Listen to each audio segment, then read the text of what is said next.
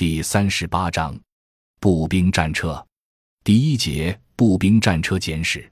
二十世纪六十年代以来，随着主战坦克的兴起以及核武器和各种反坦克武器的不断发展，特别是反坦克导弹和武装直升机的出现，在地面战斗中迫切需要解决步兵协同主战坦克机动作战的问题。以输送步兵为主的装甲人员输送车，由于火力弱、防护性能差。加之车体一般没有射孔，难以使步兵适时而有效地支援坦克战斗。因此，俄罗斯和一些西方国家开始积极研制一种机动性至少与主战坦克相当、火力和防护性能较之装甲人员输送车大为增强的新型装甲战斗车辆，即步兵战车。步兵战车的出现，使步兵既能乘车作战，又能下车战斗。且下车战斗时，成员可使用车载的各种武器进行火力支援，从而大大增强了步兵的作战能力。发展情况：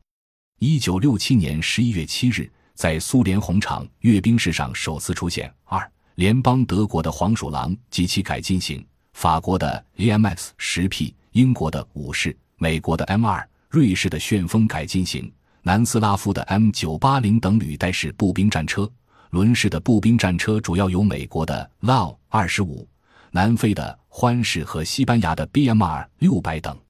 尽管轮式步兵战车目前装备的数量不多，但是它与履带式步兵战车相比具有一定的优越性，诸如经济性好，能长时间在公路上行军而对路面损坏小、噪声小、震动小且平稳性好，使用维修方便以及能充分利用汽车工业的生产能力。便于军民结合与零部件通用等，已日益受到关注。中国根据陆军机械化的需要，于二十世纪七十年代末开始研制步兵战车。八十六式履带式步兵战车已批量生产，并有产品出口。此外，还利用 YW 五三幺 H 装甲人员输送车的底盘和 WZ 五零幺的底盘，分别与英国维克斯公司和美国食品机械化学公司合作。研制了 NVH 一步兵战车和 NFV 一步兵战车。除此以外，研制和仿制步兵战车的国家有意大利、日本、瑞典、印度、韩国等。中国台湾也在进行此项研制。由于坦克装甲车辆、武装直升机以及其他地面武器性能的不断提高，当今步兵战车也相应得以继续发展。一是对原有车辆进行改进。例如前联邦德国的黄鼠狼一步兵战车、黄鼠狼 A 二步兵战车、黄鼠狼 A 三步兵战车，美国的 M 二一步兵战车和 M 二 A 二步兵战车等；而是，在改进的基础上研制新一代车辆，例如前联邦德国的黄鼠狼二步兵战车等。为了提高陆军机械化部队坦克装甲车辆标准化、系列化和通用化的程度，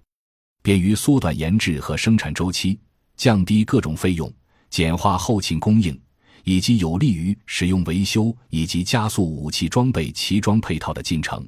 各国都在利用步兵战车的底盘发展各种变形车。步兵战车的变形车主要包括各种类型的侦察车、自行迫击炮、自行高炮、自行多管火箭炮、自行反坦克炮、导弹发射车以及其他各种工程、技术和后勤保障车辆等。形成了比较完整的车组，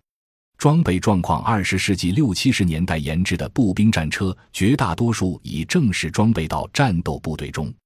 当今世界上装备步兵战车的国家和地区已达三十多个，装备数量最多的是俄罗斯，其次是美国及西欧主要国家。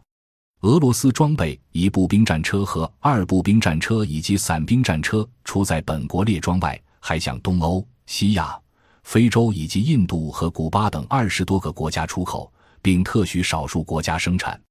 美国从一九八三年财政年度起开始装备 M 二步兵战车、M 三装甲侦察车。Law 二十五轮是步兵战车系美国海军陆战队的制式装备。法国的 AMX 十 P 步兵战车于一九七三年首次交付军队使用，目前除大部分装备本国外，还向印尼。希腊以及中东一些国家出口。